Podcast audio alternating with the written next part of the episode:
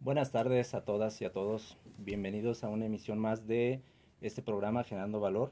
Eh, antes que nada, quiero agradecer al Colegio de Contadores Públicos de Michoacán, a nuestro presidente, al doctor Roberto eh, Estrada Zavala, eh, al periódico Provincia por este espacio.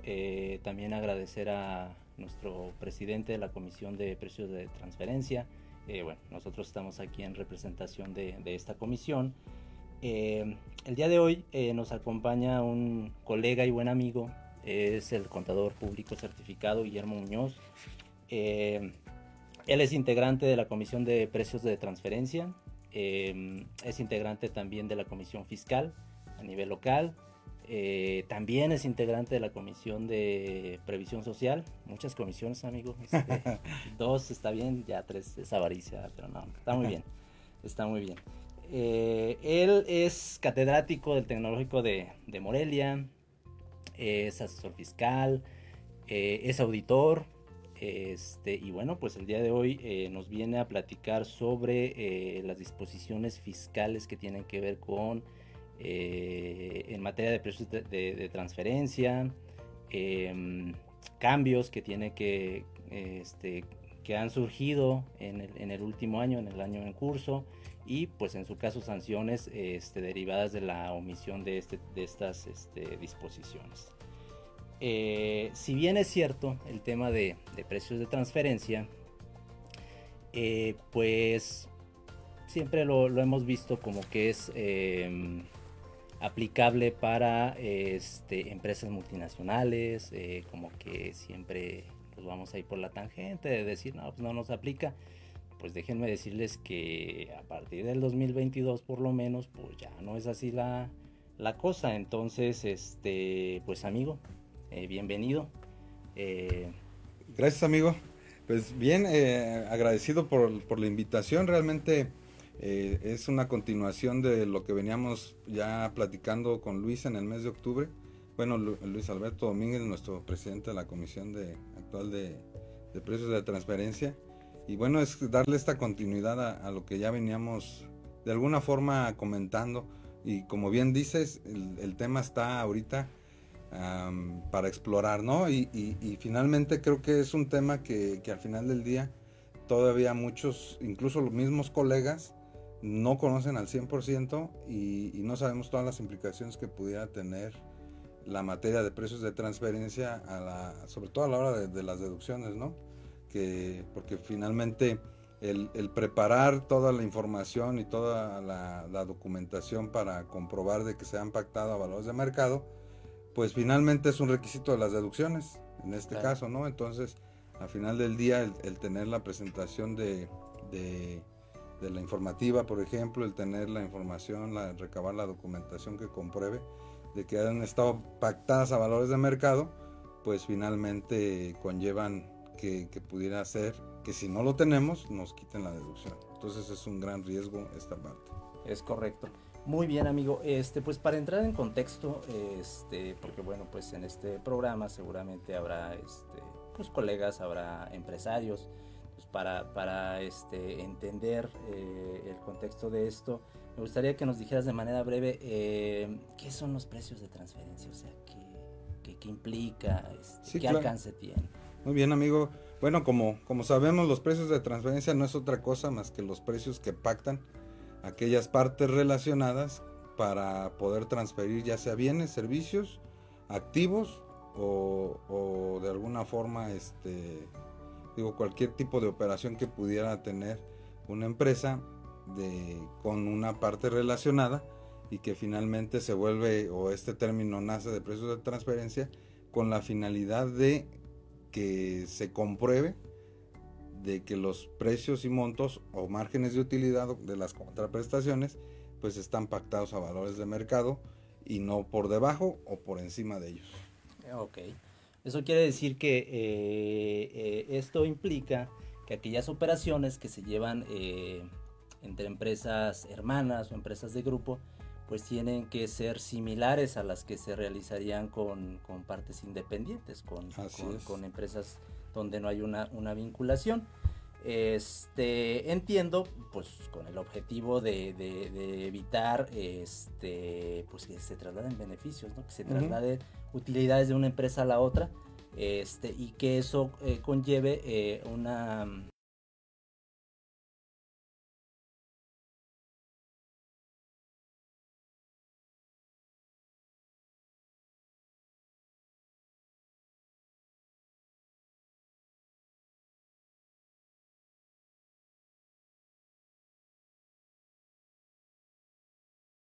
Eh, entre mm, surge a través de la OCDE, ¿sí? a través de las, de las acciones este, BEPS, eh, derivado de ese traslado de beneficios. Y de ahí, de ahí, de ahí, surge pues este, este tema.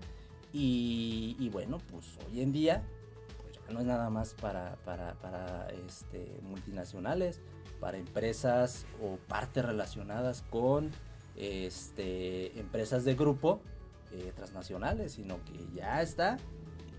Este, a partir de 2022 ya no hay vuelta, vuelta atrás, ¿no? Es, claro. Este, partes eh, extranjeras y nacionales. Sí, así es, y yo creo que eso es lo principal de este tema, ¿no?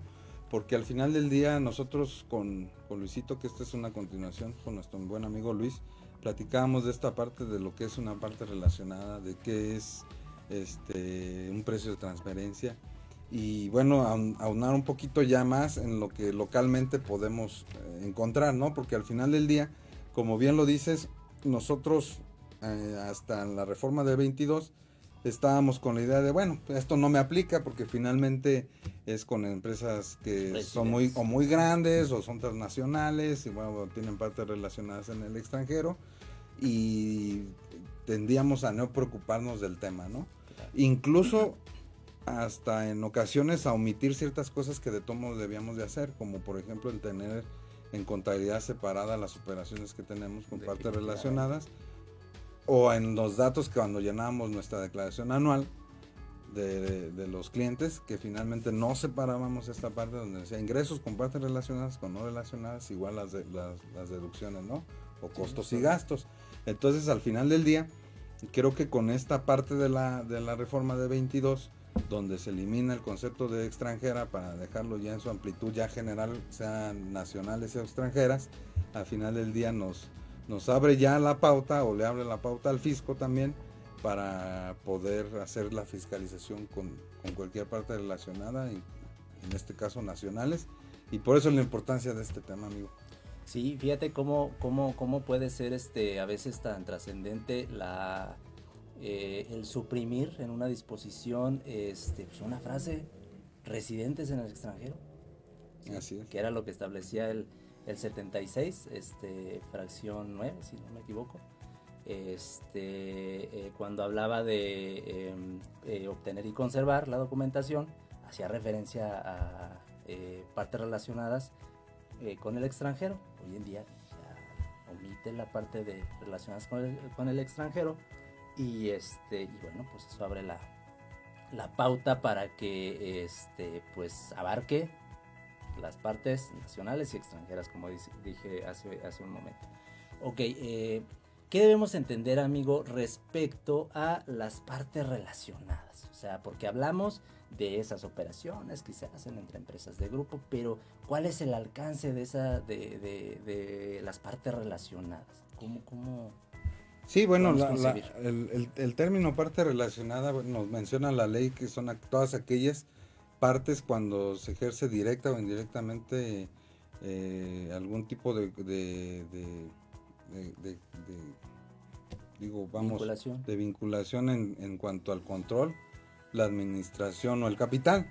Entonces, si, si existe esta parte de, ejercer una este tipo de vinculación, pues obviamente ya se considera una parte relacionada, ¿no? Entonces está esta parte, Luego la ley aduanera, pues bien nos marca otro tipo de, de, ahí lo habla como personas vinculadas, porque la misma ley de renta pues nos remite a la ley aduanera. Y bueno, ahí habla también de familiares, incluso de patrón-trabajador, la relación patrón-trabajador. Y bueno, las NIF en, la sede 13 igual nos, nos menciona estas partes y, y bueno, el, el, hecho de que una parte de manera directa o indirecta pues ejerce el control o, o en el capital o en la administración, pues finalmente es lo que hace que se vuelvan partes relacionadas y donde ya efectivamente tendríamos que vigilar que todas las operaciones que hacen entre ellas, pues obviamente sean a valores de mercado, como si lo hubieran hecho con una parte independiente o con un tercero independiente. Estoy de acuerdo. Sí, y es que cuando, cuando hablamos de partes relacionadas, este, nos vamos con la idea de que esa parte relacionada solo existe, de que esa vinculación solo existe cuando hay una vinculación en el tema de capital, ¿no? Este, entre el socio y, el, y, la empresa, ¿no? De la que forma parte el socio. Pero no llega, no llega solamente a esa parte, sino tiene que ver, como tú lo mencionas, con el control, con la administración, con el tema de, toma de decisiones, ¿no? Que es una forma, pues, de, establecer una vinculación y como lo mencionas, que eh, lo establece la ley aduanera, este, con el tema familiar, vinculación entre, entre familia, Entonces, este, e, es importante identificar dentro de las operaciones que realizan las compañías, pues dónde más puede haber vinculación, o sea, no, no, no limitarnos, insisto, al tema de solamente el tema capital. Así es, amigo. Y, y, es por ello que, que en esta continuación de, de, del tema de precios de transferencia, la idea es que nosotros eh, vayamos identificando este tipo de operaciones, ¿no? Y al final creo que es como, como el tema de decir, oye, ¿qué tipo de operaciones son las que regularmente ocurren en México? Porque antes pues era muy sencillo, ¿no? Decíamos, tenemos una parte vinculada o relacionada en el extranjero, en la cual hay una compraventa de bienes o hay un intangible de por medio. Eh, bueno, pues finalmente preparamos la documentación. Hoy en día creo que a nivel local todos ese tipo de operaciones son muy comunes, incluso desde la, desde la pequeña empresa. Entonces, muchas de las veces o, la mayoría, incluso de los contribuyentes, pues existe el desconocimiento de este tipo de, de, de reglamentación o, disposiciones de ley que deben de cumplir, ¿no? Es correcto. Sí, estoy, estoy totalmente de acuerdo. Eh, Hace un momento yo hacía referencia, ¿no? Que este, a partir de 2022 este, hubo cambios importantes. Eh, ¿Qué me puedas este, comentar al respecto de, este, de estos cambios que entraron en vigor a partir de este, el año en curso, a partir del 2020? Sí, yo creo que los cambios importantes eh, es esta parte, sobre todo la, digo, en, en, todo el contexto de precios de transferencia hay varios, ¿no? Está el tema de, de que eliminan la parte de residencia en el extranjero, para que sea una aplicación general de nacionales y, extranjeros. Está el tema de homologar al 15 de mayo la presentación de la, de la información donde se compruebe la, de, que de, que los precios y montos o contraprestaciones están pactadas a valores de mercado. Este, está la parte de la informativa local, que también para todos aquellos que que, se dictaminan, que están en la obligación del dictamen o del ICIF, de la información, de la informativa de la situación fiscal, pues obviamente también esta informativa local, eh, esta, sí, hay que también tenerla presentada el 15 de mayo. Y bueno, pues también la, la parte de, de, la, de la maestra y país por país, que bueno, pues forman parte también si son obligados a dictaminarse, pues tenerlas el 31 de mayo del 31 de diciembre, perdón, del ejercicio siguiente. Entonces creo que esos son los cambios importantes y bueno, para todos aquellos que, se dedican a la materia de, realizar estudios de precios de transferencia, el hecho de utilizar solamente información de los comparables del mismo ejercicio, eh, sujeto a revisión, ¿no? Porque antes al, al final podíamos utilizar eh, bases de datos de otros ejercicios o de otros periodos, contemplando lo que dicen las guías de precios de transferencia, ¿no? Que, que finalmente la información más adecuada pues, era la que se utilizaba. Hoy la, la, disposición en la, en la ley del impuesto sobre la renta nos menciona en el 76 precisamente que, que debe ser del mismo ejercicio. Entonces, eso es una, creo que una de las cosas más importantes, si no es que la más, después de, que obviamente aplica las nacionales, de, los, de los más relevantes cambios. Sí, sí, sí. Eh, mencionas una, una de las, mencionas tres declaraciones informativas, ¿no?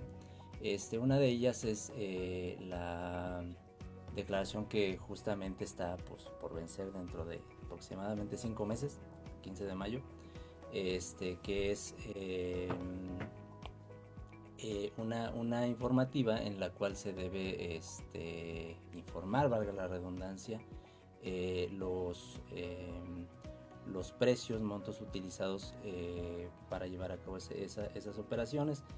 Hoy en día esa, esa informativa se presenta en el anexo DIM, en el anexo, en la declaración este, DIM, anexo 9.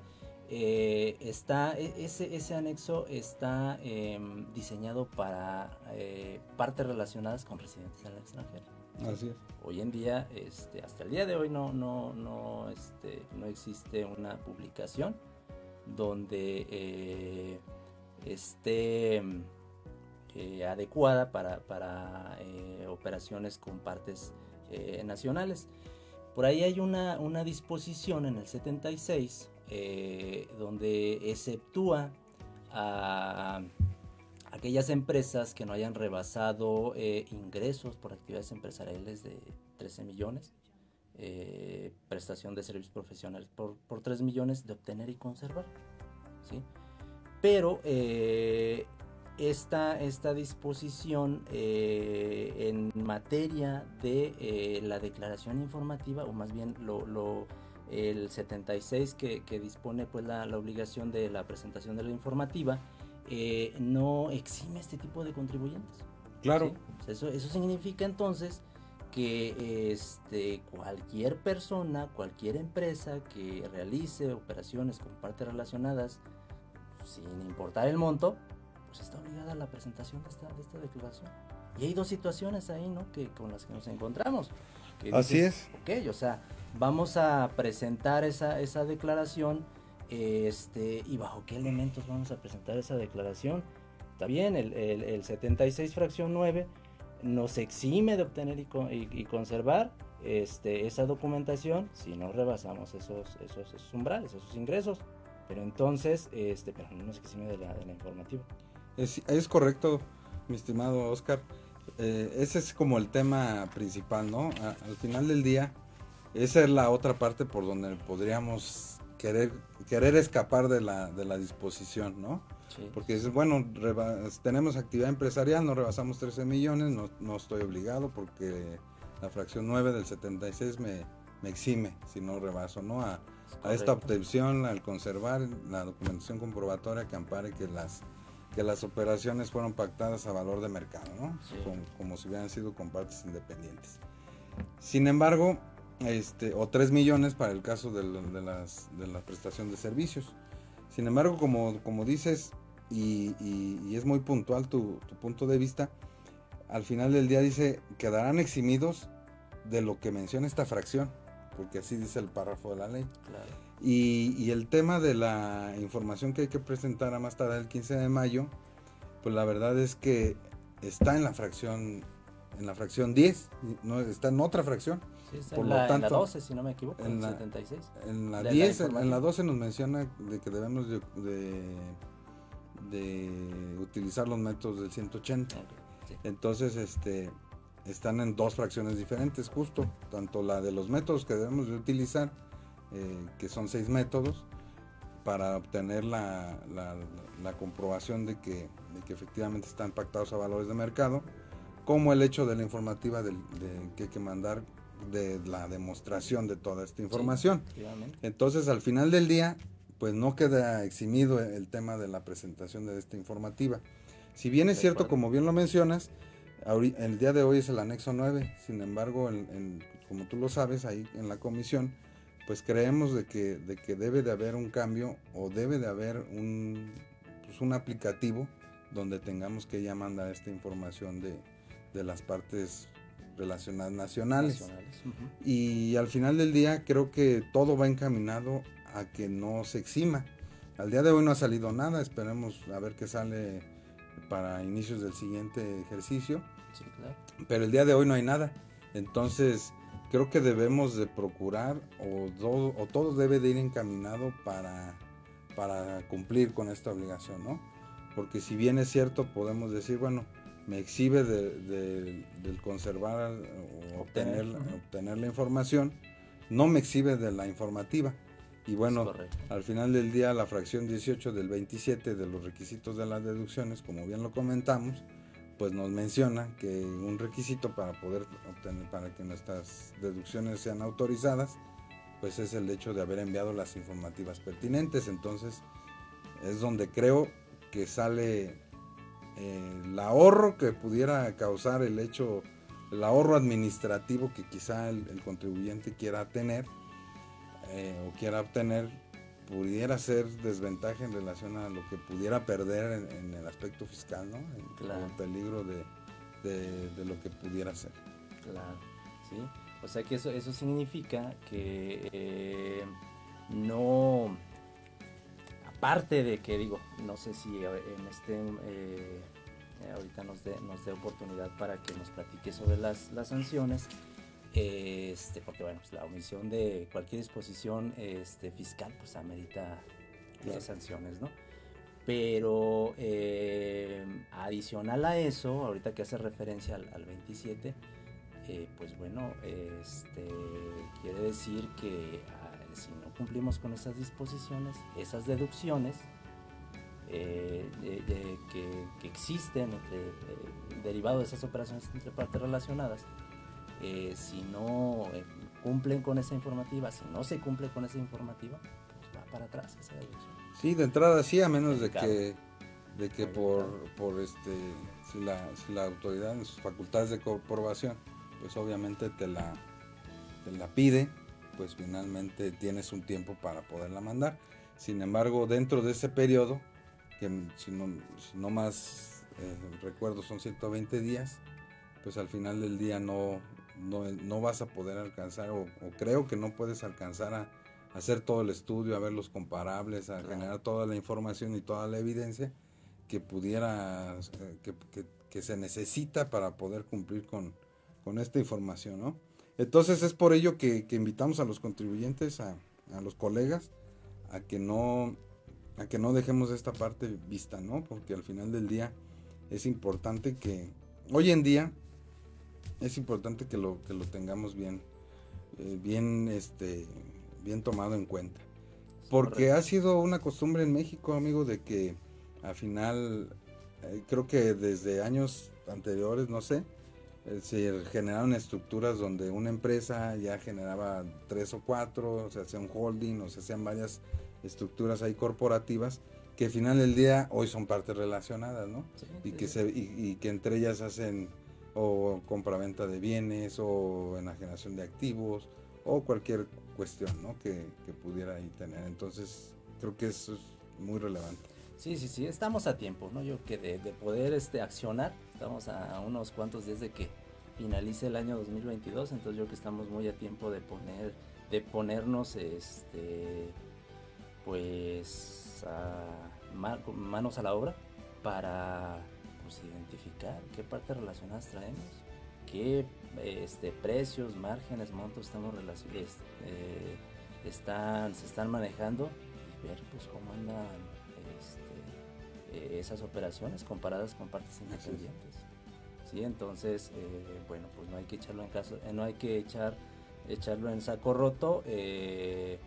viene el tema de precios de transferencia, viene como viene o llegó en su momento el tema de la materialidad, el tema de la razón de, negocios, la revelación de esquemas reportables, pues lo mismo con el tema de, de eh, precios de transferencia, ¿no? O sea, ya el fisco ya se dio cuenta que por ahí se está fugando, se está erosionando a nivel nacional la base esta impositiva y pues están haciendo lo propio. Entonces nosotros como, como asesores eh, pues tenemos que hacer lo que corresponde, ¿no? Para asesorar de manera adecuada a nuestros, a nuestros clientes. ¿sí? Eh, bueno, em, no sé si ya vamos a una pausa y, volvemos este, nuevamente.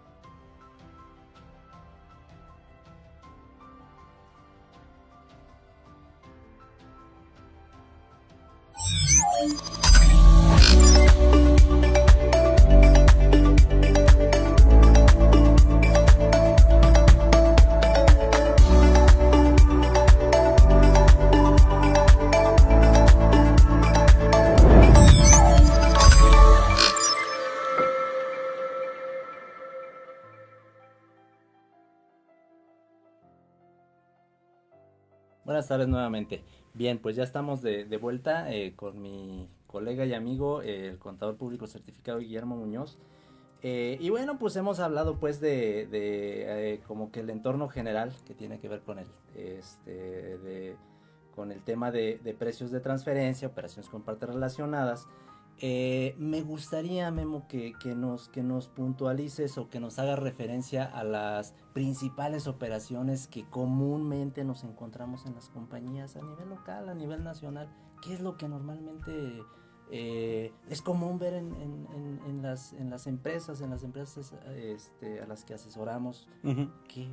Sí, fíjate que como, como te comentaba, nosotros dentro de, del del andar fiscal de las empresas, en, su momento funcionó este tema de hacer estructuras y de, y de, generar bueno, la empresa eh, principal y las prestadoras de servicio alrededor de ella o las también algunas comercializadoras, por así decirlo. Y entonces podemos encontrar este tipo de, de figuras donde en todas los socios son pues prácticamente los mismos, ¿no? O, como, como lo dice, o aunque sean diferentes, finalmente se ejerce un control de manera directa dentro de la otra compañía, ¿no? Entonces ahí podemos encontrar en estas estructuras el tema pues de que, de que finalmente sí hay una cuestión de control o de administración o de capital unas con otras. Entonces, bueno, dentro de la, de la, manera local, pues en el, en el campo, por ejemplo, encontramos este tipo de estructuras en, en la que, por ejemplo, está la productora, la empacadora, está la empresa que, que este, realiza todo el transporte de mercancías. En su momento encontramos la parte que realizaba el corte y demás. Ahora con la cuestión de la, de la subcontratación de servicios especializados ha reducido, pero Criterios, ¿no? Que por ahí han surgido, donde dicen, no, pero finalmente existen, ¿no? Todavía. y, y, al final del día están entre todos realizando operaciones entre partes vinculadas. Entonces, al final del día, todas este tipo de estructuras, pues es un claro ejemplo. Incluso lo podemos encontrar también en la pequeña empresa, ¿no? Eh, incluso, no sé, un negocio comercial del que de cualquier tipo, ¿no? A lo mejor es, es este la empresa de pinturas, por ejemplo, donde está la matriz y bueno, hay dos personas físicas dadas de alta, son matrimonio y entre ellas están este, comprando y vendiendo inventarios, pues obviamente es, la, es, es una parte relacionada, aunque sea en un aspecto más, más mínimo, ¿no? Sí, sí, sí. Está el tema también de, por ejemplo, en las estructuras donde el terreno donde está ubicada la empresa, pues es de propietario de un socio, de uno de los socios, y bueno, se genera un arrendamiento por, por para el socio, obviamente con, justa razón, ¿no? Al ser su, su inmueble, y pero finalmente es una parte relacionada, entonces la empresa donde es socio, pues le genera un pago de renta, y entonces en eh, habría que comprobar que ese pago de renta pues obviamente está a los valores de mercado dependiendo de, las, de los elementos, características, condiciones del inmueble y demás, ¿no?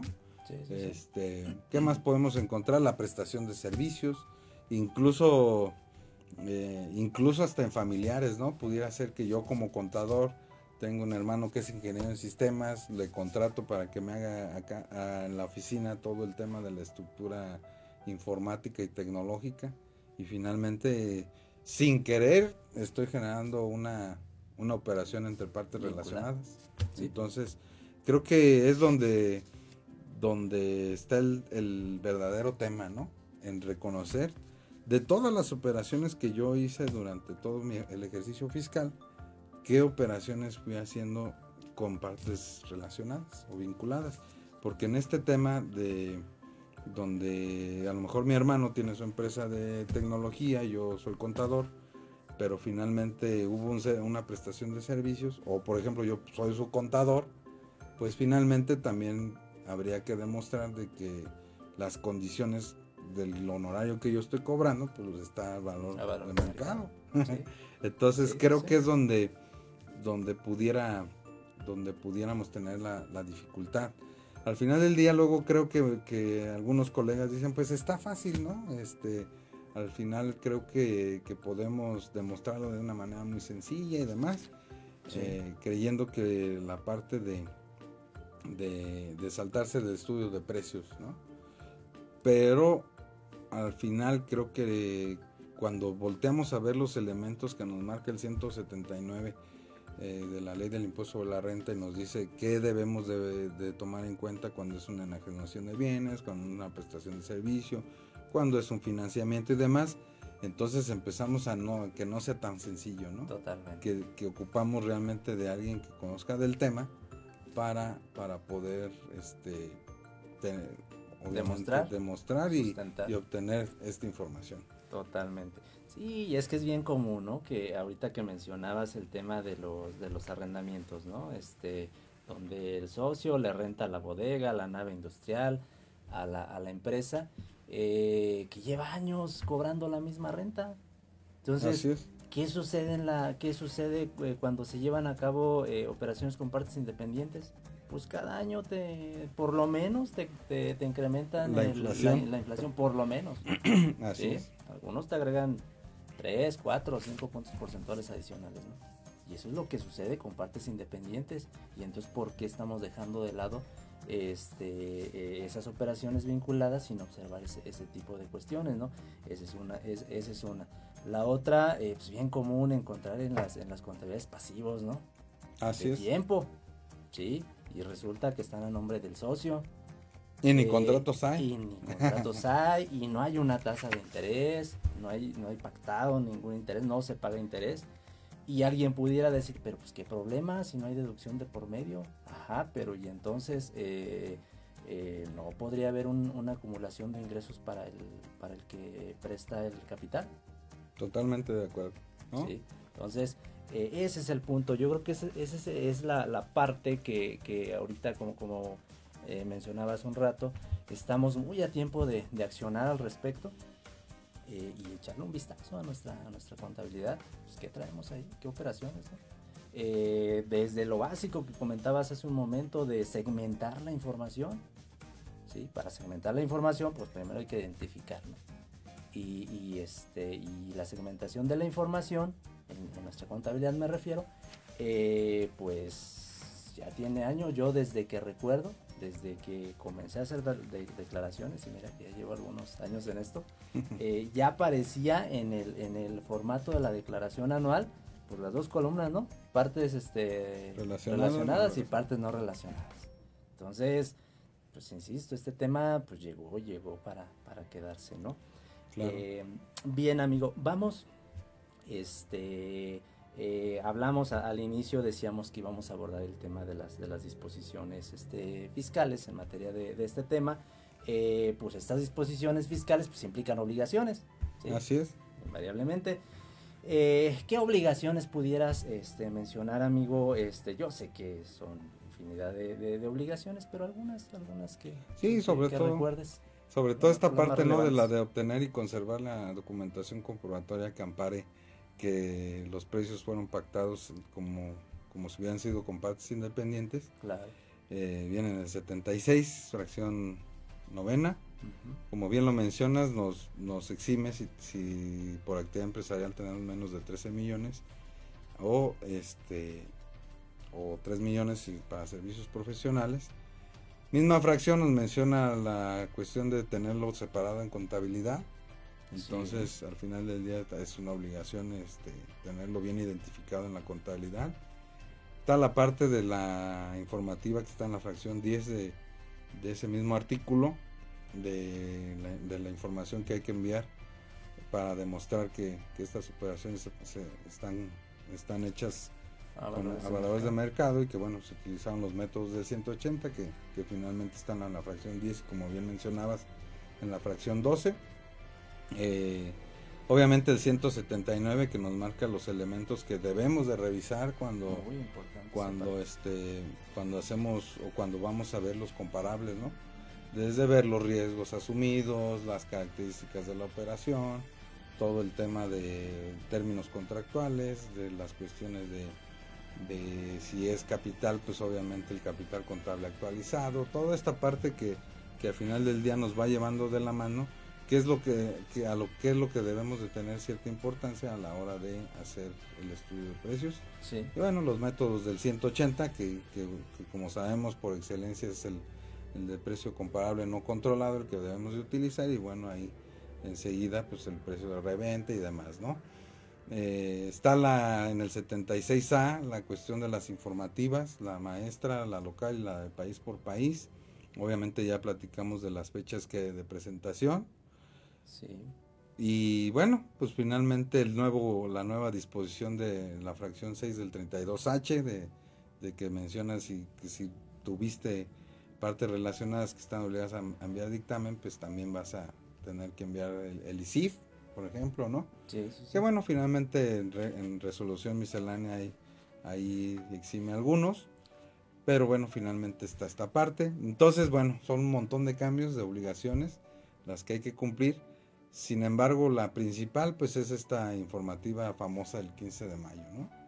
Porque al final del día, esta informativa, al día de hoy, como bien lo dices, amigo, tiene todo, todos los campos, son aquellos, o, todos los campos que vienen, son preguntas que nacen del estudio de precios de transferencia, ¿no? Incluso qué método se aplicó, eh, cuál es el rango intercuartil, etcétera, etcétera. Entonces, te da todas las preguntas que están basadas en un estudio de precios de transferencia.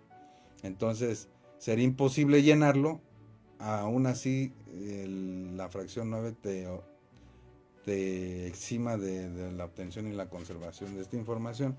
No podrías cumplir con, esta, informativa, entonces es, está de locos, ¿no? Porque al final del día habrá que cumplir con ambas. Sí, estoy de acuerdo.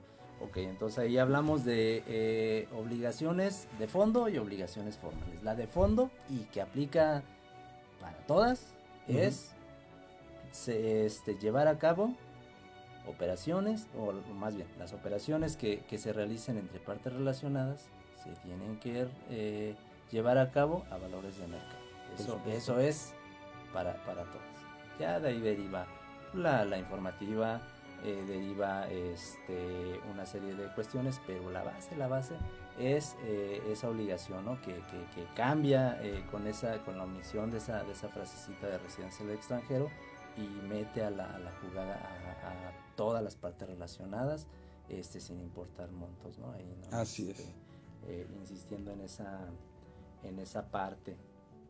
Em, ¿Qué crees que eh, abundando un poquito más eh, sobre, sobre estos cambios, ¿qué, eh, ¿cuál es tu expectativa para derivada de esta, de esta derivado de esta reforma del, del 2022? ¿Cuál es tu expectativa para, pues, para el siguiente año? Este, ya sabemos que hay un plazo para cumplir con, la, con esta famosa declaración, anexo 9, pero ¿qué crees que, que, venga al respecto? O sea, ¿cómo, ves el, el panorama? Pues? Fíjate que esta pregunta es bien importante y bien interesante porque todavía hasta hace un mes eh, decíamos, bueno, a lo mejor sale algo, ¿no? Y a lo mejor eh, viene por ahí algo en resolución miscelánea que nos exima y nos echamos más tiempo y demás, ¿no? Y justo eh, hace unos días, incluso a, inicios de este mes, el 5 de diciembre, el Instituto Mexicano por, bueno, el, CEN, el Consejo Nacional, emitió un boletín hablando de, del tema de precios de transferencia que, que finalmente coincide con lo que nosotros pensamos a nivel interno de la comisión, ¿no, amigo? El tema de decir, no, hay que confiarse. Yo creo que todo el tema de, la, sabemos que la reforma de, de 22, que no hay reforma, más bien es, va completamente dirigido al tema de la fiscalización, al tema de la aplicación de lo que ya está y, de, y de las normas pues, que ya están ahí. y que han nacido pues de reformas anteriores, pero principalmente del 22, ¿no? Y esta es una de ellas. Entonces creo que viene fuerte el tema. En esta en esta en este folio 5 2022-2023 que, que preparó el instituto, realmente habla de, de la cuestión de, de todo lo que hemos platicado, ¿no? De que hay que utilizar información del año actual y nos y nos menciona de que eh, en pláticas incluso con, la Administración General del SAT, pues finalmente se ha tenido esta plática de ver si se alargan los procesos, de saber si, de que los tiempos están limitados para tener información actualizada, de toda esta parte que conlleva el estudio de precios de transferencia, de que hay incluso alguna, alguna, algún sector que ni siquiera o que tiene desconocimiento del tema y nos, y nos dice muy claro, ¿no? ¿Sabes qué? Váyanse preparando y, vamos a preparar la información para poder cumplir el 15 de mayo en tiempo informa con la las informativas que se tienen que enviar. Entonces, incluso en el mismo boletín nos dice, eh, mientras no salga otra cosa, esta es la sugerencia, ¿no? Entonces, creo que coincidimos en, el interior de la comisión, viene fuerte el tema, no es un tema que podamos dejar al, aire. Creo que debemos, antes de que cierre el año, creo que, irnos preparando para empezar el siguiente ejercicio 23 con miras a, poder encaminar a nuestros clientes eh, hacia el cumplimiento de, esta, de estas obligaciones en materia de, de precios. De precios de transferencia. Sí, sin duda eh, con este tipo de, adecuaciones a las disposiciones fiscales, pues ¿para qué queremos un incremento en las tasas de tributación? no, no, no, se necesita, simplemente es capitalizar los cambios que ya han, que ya han venido este, dándose año con año. Este, yo me acuerdo cuando, cuando comenzamos, este, estaba pues estudiante, yo creo, cuando eh, se comenzaron a, presentar las declaraciones eh, vía electrónica y como que uno veía muy lejano, alguien por ahí mencionaba, no, pues es que va a llegar el momento en el que ya estén precargadas. Pues hoy en día las declaraciones están precargadas. Ya llegó. Sí, el tema de la facturación electrónica, ¿no? El tema de la carta aporte, este, y todo eso pues va contribuyendo este, a, incrementar la, recaudación y el tema de, precios de transferencia pues no es la excepción. Así es. Entonces, eh, pues creo que eh, es un si, nos, vamos a, este, a, analizar cuál es la consecuencia de ser caso omiso de, este, de, este, de, estas disposiciones en materia de precios de transferencia, pues nos vamos a dar cuenta de que es toda una avalancha de riesgos, ¿no? Claro. Es, una, es una cascada de riesgos que eh, pues le puede costar este, mucho dinero a, nuestros clientes si, si hacemos caso omiso eh, y, luego yo me, yo me pregunto, ¿será malo este, que, las empresas continúen llevando a cabo operaciones con partes relacionadas? Sí, definitivamente habrá empresas que tomen la decisión de, así como se finalmente se hizo la estructura, o irse comprimiendo a nuevamente hacerlo en una, en una sola, todas las operaciones, ¿no? Entonces, bien, el tema da para más, creo que nos vamos a tener que tomar una tercera emisión con el tema de las sanciones porque estamos en tiempo. Pero la verdad es que es bien importante todos los temas que, tocamos el día de hoy. Sí, sí, sí. Sí, y, te, hace esa pregunta de, si será pues bueno continuar con esa vinculación que hoy en día existe entre empresas, este, o más bien, eh, pues yo creo que es una, es una área de oportunidad este, donde nos permite eh, pues valorar, ¿no?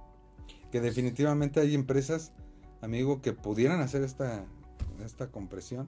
Pero hay otras que definitivamente es inevitable el, realizar sus operaciones con partes relacionadas, ¿no? Entonces, es por ello que, como bien lo decimos a, todo el gremio de, nuestra profesión, pues es definitivamente otra área de oportunidad para, para poder este, seguir prestando servicios de calidad y, y obviamente nosotros como colegiados de, de nuestra querido Colegio de Contadores Públicos de Michoacán, pues tenemos esa, esa posibilidad, esa posibilidad ¿no? Entonces, invitar a todos nuestros amigos a, integrarse o los que ya están, pues obviamente igual abrir la, invitación a integrarse a la comisión de precios. Sí, sí, eso es una oportunidad definitivamente para poder eh, este, explorar esa parte, eh, eh, brindar pues la mejor recomendación a nuestros clientes, porque bueno, pues finalmente